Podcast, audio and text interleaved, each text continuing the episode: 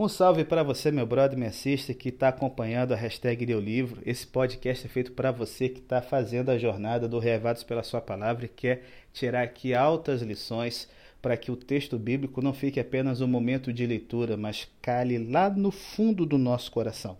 Aqui quem fala é o pastor Felipe Ribeiro e o capítulo que a gente vai estar estudando hoje é o 25 do livro de Isaías, profeta, poeta, político. E eu quero falar um pouco aqui com vocês sobre renovação da nossa mente, consagrando a mente para Deus. Vai dizer, ai pastor, meu Deus do céu, como consagrar a mente para Deus? Essa quarentena eu estou vivendo ansioso, tá difícil, engordei pra caramba porque a mente não consegue ficar arejada e afiada. Eu estudo, estudo, estudo e só me preocupo com Covid, com um monte de coisa. Nossa, para a mente ficar descansada em paz é difícil pra caramba. Galera, aqui está o profeta Isaías vivendo há 2.700 anos atrás, numa nação que foi devastada pela Síria, e Deus lhe dá uma visão, uma visão do futuro, e ele consegue aqui compor um salmo, galera, que expressa confiança, louvor e meditação a Deus. Isaías 26 é um dos capítulos cheios de promessas, de ideias lindas na Bíblia. Eu quero te dar aqui algumas. Primeira, a gente nunca pode evitar as lutas que ocorrem no mundo à nossa volta. Porém, se a gente fixar o nosso pensamento em Deus, a gente vai conseguir conhecer a perfeita paz, mesmo em meio aos maiores tumultos. À medida que a gente começa a focar o nosso pensamento em Deus, em Sua palavra, a gente se torna firme e estável, sustentados pelo imutável amor de Deus e por seu supremo poder a gente não vai ser abalado pelo caos que está aí nos rodeando. A gente vai poder dizer como Isaías: Tu, Senhor, conservarás em perfeita paz aquele cujo propósito é firme, porque ele aprendeu a confiar em ti. Você quer a paz? Conserve seus pensamentos e a sua confiança em Deus. Fica firme na promessa e na palavra dele, mesmo quando o mundo diz não, meu querido. Segunda dica que eu quero te dar, olha o que diz aqui o verso 7 e o verso 8. O caminho dos justos é fácil. Tu, ó Deus justo, tornas plano o caminho por onde eles andam. Ó Senhor, nós seguimos o caminho das tuas leis, em ti nós colocamos a nossa esperança. Só que, galera, vamos ser sinceros. Às vezes, ou muitas vezes, o caminho do justo parece ser repleto de dificuldades. É, não é fácil fazer a vontade de Deus nesse mundo hoje. Porém, a gente nunca está sozinho quando a gente enfrenta momentos difíceis. A gente sempre sabe que Deus está presente para nos ajudar, confortar e guiar. Então, como é que esse caminho é fácil? É simples. É difícil trilhar ele, mas é fácil porque fazer a vontade de Deus evita muita dor e sofrimento para a gente e para as pessoas que nos cercam. Ah, quero pegar geral, pastor. Você quer pegar geral. E aí você esquece que isso pode ser uma coisa fácil no momento, mas vai conviver com uma pessoa que você ama que foi traído, um relacionamento que foi embora, se tem filhos na situação, meu Deus do céu, é uma doideira. Há caminhos que ao parece direito, mas no final são caminhos de morte. Então, ó, Deus, ele nos concede relacionamentos familiares, amigos e mentores. Mentores são líderes espirituais que a gente aprendeu a confiar, certo? Ele nos dá sabedoria para a gente tomar decisões e fé para a gente confiar nele. Então, ó, não se desespere, permaneça no caminho de Deus. Outra lição que quero trazer para você aqui, meu bom. A gente vive numa cultura que vive pedindo prosperidade, certo? E como é que é o conceito de prosperidade da galera? É influenciado pelos valores predominantes da nossa época. E a nossa época rejeita a confiança em Deus, é uma ideia tola na mente da sociedade. Ela rejeita o estilo de vida simples, como Jesus propõe lá em Mateus 6, certo? Então, o caminho da fé, da prosperidade, segundo Deus, é buscar o que nos faz feliz e não o que nos é imposto como que nos faz feliz. Nossa época manda que a gente tome remédio para todas as dores da alma, até para dormir. Tem gente que todo dia só dorme dopado. Porém, o sofrimento emocional só é um alerta de que alguma coisa não está bem.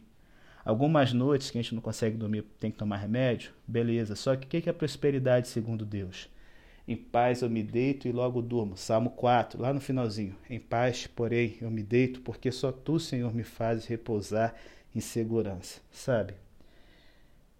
A gente esquece, no verso 10 aqui, essa verdade, que até os ímpios vão receber benefícios de Deus. Então tem gente do mundo que saca que essa prosperidade do mundo não leva para lugar nenhum. Só que qual o problema? Isso não os ensina a fazer o que é direito.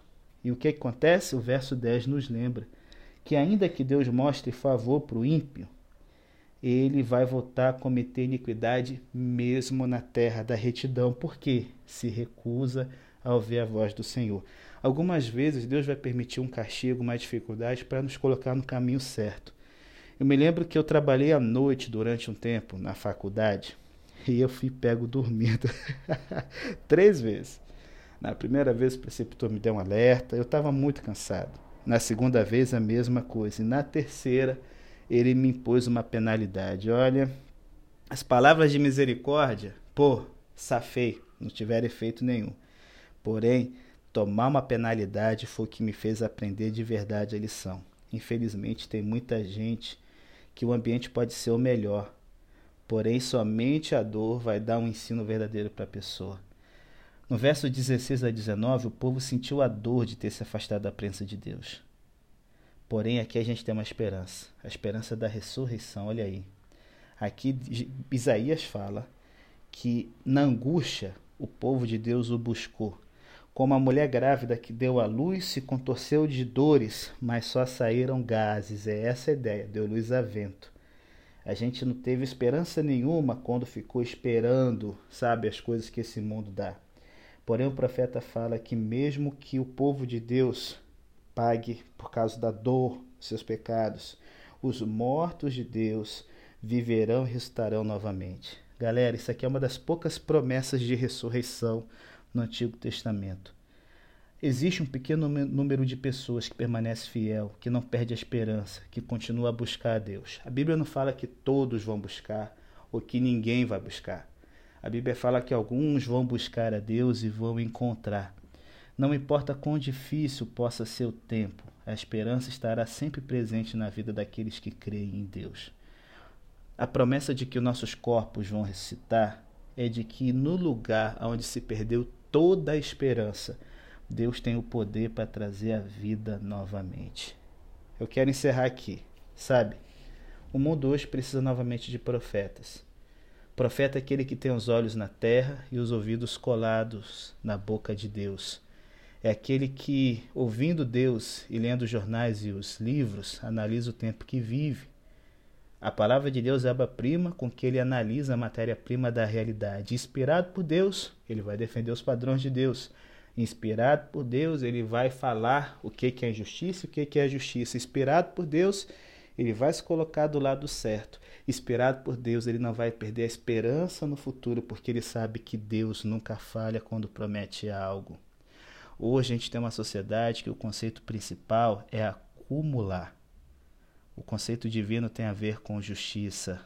Prosperidade para a Bíblia é ter ouvidos abertos para ouvir a palavra de Deus. Meu irmão, você está buscando o quê? Você quer a shalom de verdade?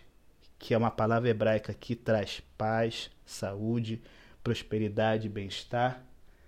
Somente aqueles que consagram a mente a Deus, foco em Cristo, encontram no tempo certo a paz certa. O que você está procurando. Que Deus possa te abençoar ricamente, que você possa encontrar a shalom de Deus. É o meu desejo em nome de Jesus. Amém.